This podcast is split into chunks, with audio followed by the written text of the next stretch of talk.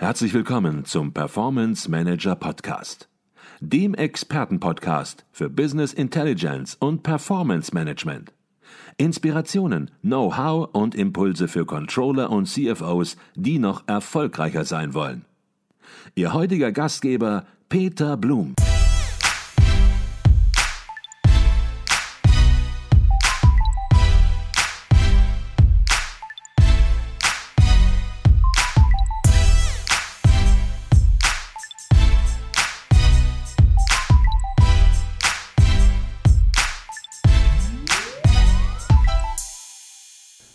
Herzlich willkommen im Performance Manager Podcast. Mein Name ist Peter Blum. Ich bin auf dem Management und Controlling Kongress in Reda Wiedenbrück und bei mir ist Stefan Kogel. Stefan Kogel ist Head of Finance and Controlling bei der Gebrüder Brasseler GmbH, einem Medizintechnikunternehmen aus Lemgo. Das Unternehmen gilt als Weltmarktführer in seiner Branche und ist gewissermaßen ein typischer Hidden Champion. Bevor wir uns über das Unternehmen unterhalten und über Ihren Vortrag hier auf der Management- und Controlling-Kongress, zunächst mal herzlich willkommen im Performance Manager Podcast, Stefan Kogel. Vielen Dank, Herr Blum. Herzlichen Dank. Und ja, ich freue mich, dass ich hier sein darf und ähm, Ihre Fragen beantworten darf. Herr Kugel, jetzt haben Sie hier einen Vortrag gehalten auf dem Kongress, der auch sehr gut angekommen ist bei den Teilnehmern. Es ging darum, ähm, die zukunftsgerichtete Weiterentwicklung des Bereiches Finanzen und Controlling in einem mittelständischen Produktionsunternehmen, halt Ihrem Unternehmen zu beleuchten. Und wenn man so einen Vortrag sich überlegt und hält, dann bringt man natürlich verschiedene Botschaften rüber und hofft darauf, dass vieles angenommen wird. Aber man hat vielleicht auch eine Kernbotschaft, die unbedingt rüberkommen soll. Was ist die Kernbotschaft Ihres Vortrages? Die Kernbotschaft meines Vortrages, Herr Blum, ist, dass man das ganze Thema ganzheitlich betrachten muss. Neudeutsch Target Operating Modell, das Betriebsmodell von Finanz und Controlling ganzheitlich betrachten muss. Und das geht los bei dem Steuerungskonzept eines Unternehmens und mündet natürlich bei dem wichtigsten Gut, unseren Mitarbeitenden, unseren, unseren Kollegen und meinen Kollegen. Mhm. Da werden wir auch gleich noch darauf zu sprechen kommen, auch auf das Modell, das Sie gerade angesprochen haben, das Finance Target Operating Model. Ähm, jetzt ist es so, Brassler werden natürlich äh, einige kennen, die in der Branche zu Hause sind, aber ja, viele sind das in Anführungsstrichen natürlich dann auch wieder nicht. Stellen Sie vielleicht kurz Ihr Unternehmen vor und dann auch natürlich sich selbst. Ja, das mache ich gerne. Vielen Dank. Das Unternehmen Gebrüder Brassler ist ähm, gegründet in Düsseldorf 1923 und wer rechnen kann, äh, kommt darauf, dass wir nächstes Jahr 100-jähriges Firmenjubiläum feiern, also ein Traditionsunternehmen, ein, wie Sie gerade richtig gesagt haben, Hidden Champion in der Medizintechnik. Unser Standbein und größtes Standbein ist äh, das ganze Thema Zahnmedizin und äh, Dental, ähm, ähm, Dentalprodukte. Ja, und mit diesem, mit diesem Unternehmen ähm, sind wir mittlerweile an einem Punkt, international tätig, 1400 Mitarbeiter weltweit, dass wir nahe 200 Millionen Euro Umsatz generiert haben. Und ja, die Erfolgsgeschichte wird auch weiter fortgeschrieben werden. Mhm. Jetzt gibt es das Unternehmen Brassler, haben Sie gerade gesagt, schon einige Zeit und Sie haben auch einiges an Berufserfahrung schon gesammelt, 20 Jahre Berufserfahrung im Finance-Bereich. Sie sind aber erst seit Mitte 2021 bei Brassler. Das wird seinen Grund haben, dass Sie dort sozusagen gelandet äh, sind, gerufen worden sind. Ähm, und ähm, wenn man neu in ein Unternehmen kommt und auch in dieser verantwortlichen Position, dann geht man natürlich so vor, dass man sich als erstes mal einen Überblick über den Ist-Zustand äh, verschafft, nicht irgendwelche Aktionen startet, sondern erstmal wirklich beurteilt, wo stehen wir denn hier, um dann daraus Handlungsbereiche abzuleiten, wo sich etwas verändern sollte. Wie sind Sie bei der Ermittlung des Ist-Zustandes vorgegangen und welche zunächst mal vielleicht ganz großen Handlungsbereiche, weil wir ja noch im Detail darüber sprechen, haben Sie abgeleitet? Also Sie haben das sehr gut auf den Punkt gebracht. Wenn man neu startet, dann verschafft man sich erstmal einen Überblick. Und genau das habe ich getan. Ich habe also sehr viele Kollegen aus unterschiedlichsten Bereichen gefragt. Das ging dann los bei der Geschäftsführung über unsere Business Unit Leiter und weitere wichtige ja, Stakeholder, wie man neudeutsch sagt, befragt, um mir erstmal überhaupt einen Überblick zu verschaffen. Und ähm, diesen Überblick habe ich dann für mich strukturiert und habe den dann quasi erstmal mit meinem äh, CFO geteilt. Wie sehen Sie die Dinge, wie sehe ich die Dinge, um daraus ein Stück weit ja, die Zukunft und die Zukunftsrichtung gemeinsam abzuleiten. Und das dann zum Schluss garniert mit, mit externer Hilfe, äh, die wir uns auch geholt haben. Ähm, um quasi das, das Target Operating Modell für Finance and Controlling für die Zukunft zu entwickeln. Mhm. Jetzt haben Sie gerade geschildert, äh, ansatzweise, wie Sie vorgegangen sind, auch mit externer Hilfe, um den Ist-Zustand zu ermitteln.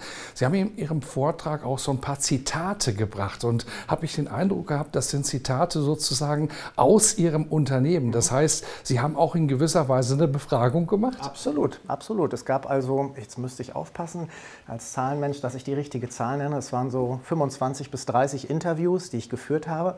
Das habe ich natürlich nicht als Interview verkauft mit einem hundertseitigen Fragebogen, sondern einfach in einem Gespräch erfahren und erfragt. Mhm. Und daraus ähm, ist dann genau dieses Bild entstanden und auch mit Zitaten garniert. Das sind die, die für mich am prägnantesten teilweise waren. Mhm. Mhm. Und Sie haben es ja dann auch gesehen, das geht von wir sind sehr zufrieden bis ähm, wir haben Optimierungsbedarf an der einen oder anderen Stelle. Und so ist quasi daraus ein Gesamtbild geworden. Mhm. Jetzt versuchen wir ja auch immer Impulse für andere zu geben. War das eine gute Idee, diese Befragung zu machen?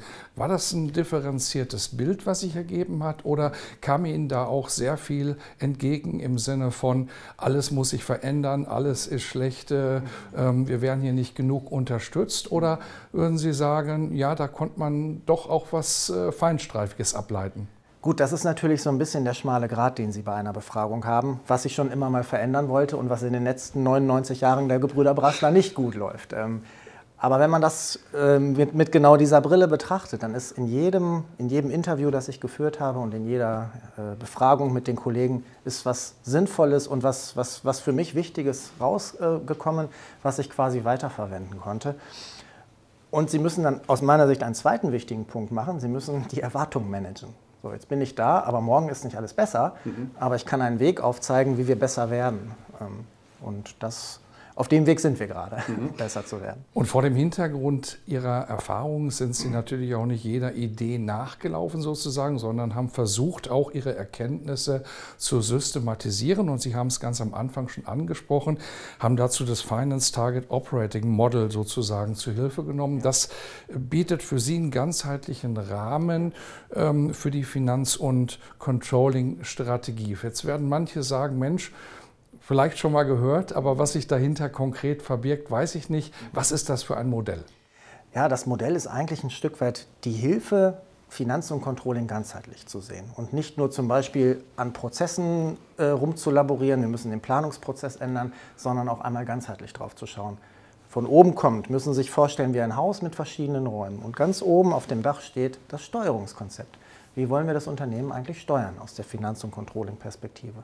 Wenn wir das geklärt haben, wie wir das Unternehmen steuern wollen, dann können wir auch die anderen Räume in dem Haus äh, bearbeiten, nämlich wie ist die Aufbauorganisation des Controllings. Wenn ich also in Business Units strukturiert bin im Unternehmen und diese auch steuern möchte, dann macht es vielleicht Sinn, einen Business Unit Controller zu haben. Um ein Beispiel zu nennen. Also abgeleitet aus dem Steuerungsanspruch, klare Aufgaben, klare Orgstruktur, klare Abläufe. Dann haben Sie einen Raum mit Prozess- und IT-Unterstützung, den Sie aus heutiger Sicht äh, für Finanz- und Controlling dringend brauchen. Ohne IT und standardisierte Prozesse geht im, im FICO-Umfeld zunehmend weniger.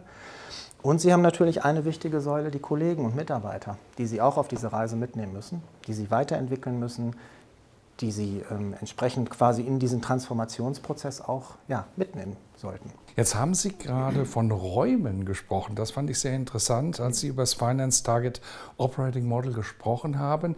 Ähm, wie war das? Gab es da Räume, wo Sie gesagt haben, Mensch, die sind in Ordnung, da muss ich nichts machen, noch nicht mal streichen? Oder gab es nur Räume, wo Sie gesagt haben, Mensch, muss ich komplett renovieren, so kann es nicht bleiben? Ja, guter Punkt. Wenn wir in diesem Bild eines Hauses mit Räumen bleiben, dann gab es Räume, die vielleicht nur einen neuen Anstrich benötigen oder vielleicht auch mal eine andere Farbe. es gab aber auch Räume, wo man ein bisschen mehr sanieren musste oder muss. Ähm, mhm. Durchaus unterschiedliches Bild, genau. Und das ist ehrlich gesagt auch die Herausforderung, das ganze Haus auf einmal quasi in die richtige Richtung zu renovieren, sodass man nachher zufrieden ist äh, und einziehen kann. Mhm. Und Sie haben das in Ihrem Vortrag ja sehr differenziert runtergebrochen und haben die einzelnen Bausteine und Baustellen in gewisser Weise auch einzeln beschrieben. Das können wir hier im Podcast nicht alles wiederholen, aber vielleicht können Sie so anhand einzelner konkreter Beispiele nochmal deutlich machen, wo es Handlungsbedarf gab. Ja, kann ich gerne machen und ich gehe jetzt mal auf konkrete Beispiele aus Finanzen und Controlling ein. Wie gesagt, als ich gestartet bin, habe ich relativ schnell ge gelernt und gemerkt und auch durch die Interviews erfahren, das Unternehmen ist in vier Geschäftsbereiche eingeteilt. Und ich habe mich dann gefragt, wer sind denn meine Geschäftsbereichscontroller, die das Geschäft verstehen, die ich zu dem Geschäftsbereich fragen kann, die verstehen die Strategie des Geschäftsbereiches, die verstehen das Geschäftsmodell und sind auch auskunftsfähig. Und musste feststellen, dass die nicht durchgängig da waren. Also Raum, Haus, äh, Sanierungsbedarf bei dem Thema, ich brauche Geschäftsbereichs- oder BU-Controller. Zweites Beispiel, einer der ähm, designierten Fachcontroller hatte quasi auch ein großes Aufgabenpaket, nicht nur die, seine Einheiten zu betreuen, sondern auch alles, was man dafür braucht, sich selber zu erarbeiten. Also Reporting zu bauen, um es mal in Finanzcontrolling-Language äh, äh zu sagen. Und das war natürlich auch eine große Herausforderung, die dazu geführt hat, dass der Kollege so viel bauen musste, dass er gar nicht in der Lage war, mit dem Fachbereich überhaupt zu sprechen und ihn zu unterstützen, kaufmännisch zu unterstützen. Mhm. So, und so waren die Handlungsbedarfe, wenn wir jetzt wieder auf unser Bild mit dem Haus und den Räumen kommen, sehr differenziert von neuer Farbe bis, okay, da muss die Mauer auch mal weg. Mhm. Also ganz, ganz konkrete Handlungsbereiche und da wird jetzt so mancher, der uns zusieht, uns zuhört, wird sagen, Mensch, mehr davon aber ja, mehr gab es hier auf der Mencon und ja, vielleicht treten Sie auch an anderer Stelle nochmal auf und vielleicht darf man Sie auch anrufen oder kontaktieren und dann würden Sie sicherlich diese Informationen je nachdem auch weitergeben. Wollen wir nochmal über ein anderes Thema sprechen? Wenn man ins Unternehmen kommt, dann gehört bei einer Weiterentwicklung natürlich auch die IT in gewisser Weise immer dazu, wenn man im Controlling arbeitet. Ja. Und da wird es natürlich äh, ja, keine Wüste geben. Da wird es schon IT-Werkzeuge entsprechend äh, geben, die vorhanden sind.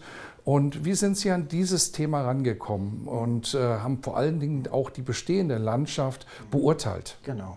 Ja, guter Punkt. Also was wir gemacht haben ist, wir haben erstmal uns äh, ein, ein Bild über die Ist-Landschaft verschafft. Welche IT-Systeme haben wir im Einsatz? Und haben das quasi auch ein Stück weit gekoppelt mit den Prozessen, die bei uns im Unternehmen laufen. Also welcher FICO-Prozess läuft mit welchem IT-System und haben quasi auch den Reifegrad dieses Prozesses bewertet. Und haben dann relativ schnell den engen Schulterschluss zu unserer IT gesucht, mit der die Zusammenarbeit aus meiner Sicht sehr gut funktioniert und haben dort quasi aus, der Ist, aus dem Ist-Zustand eine, einen, einen Zielzustand abgeleitet und ab, ja, für uns erarbeitet, in welche Richtung wir unsere IT-Infrastruktur bewegen müssten, um zukunftsgerichtet aufgestellt zu sein. Ein Raum des Target Operating Models ist das Thema Prozesse und IT und den gilt es jetzt genauso zu bearbeiten wie auch die anderen Räume.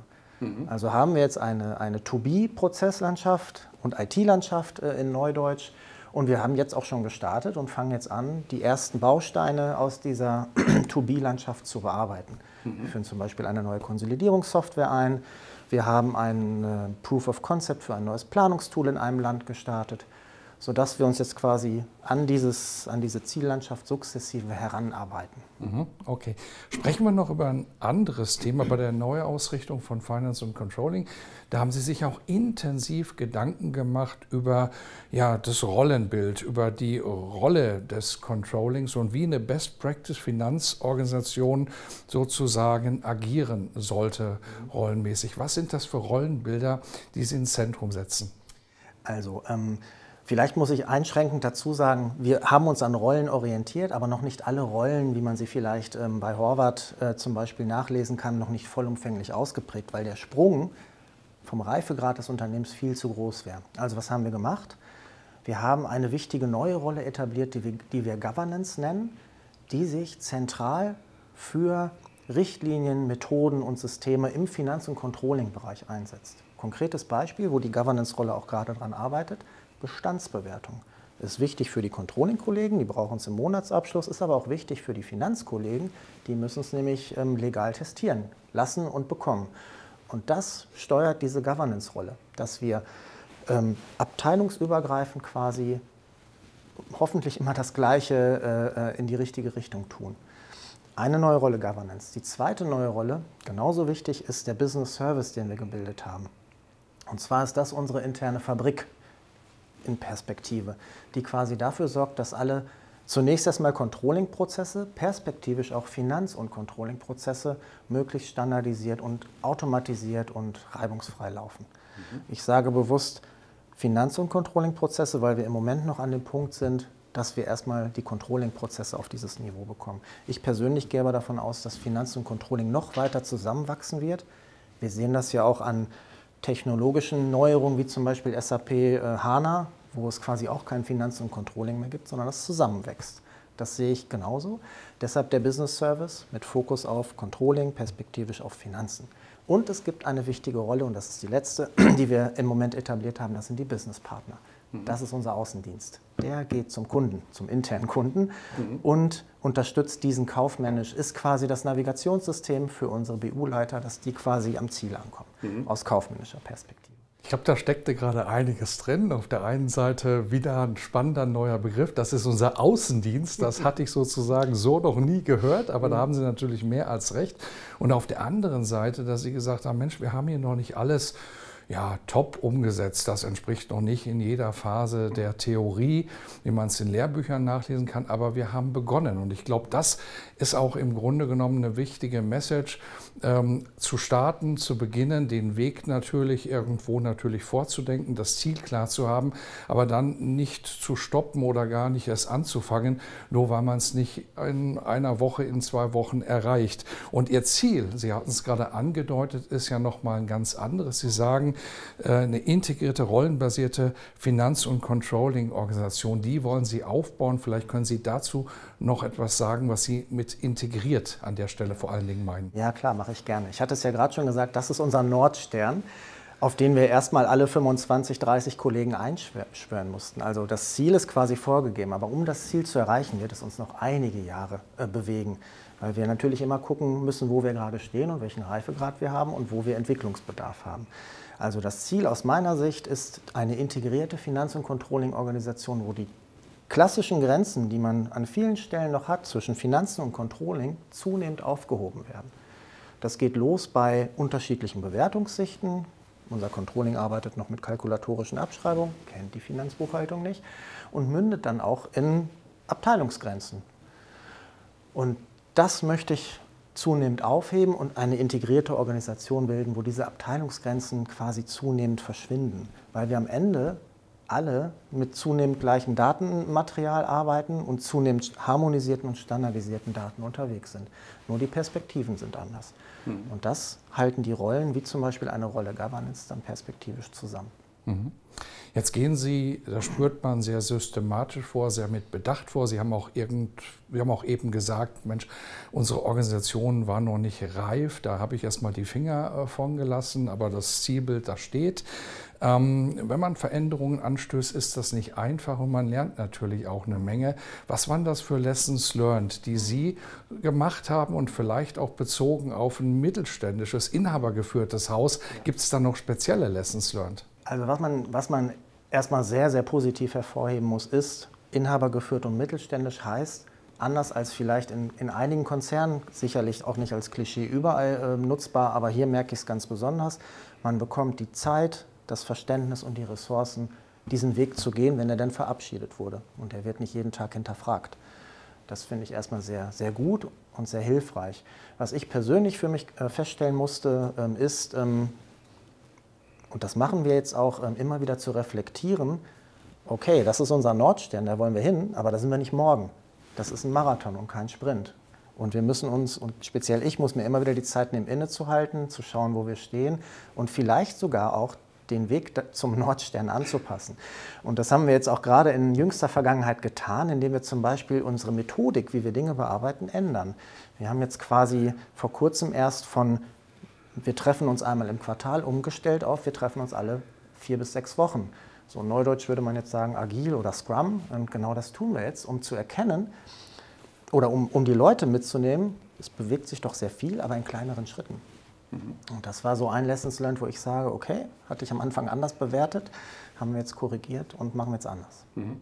Jetzt gibt es vielleicht einige Berufsstarter, vielleicht auch schon Controllerinnen, Controller mit erster Berufserfahrung, Finanzer, die sagen, Mensch, das klingt super interessant, Brassler gar nicht auf dem Radar gehabt, aber da möchte ich mitmachen.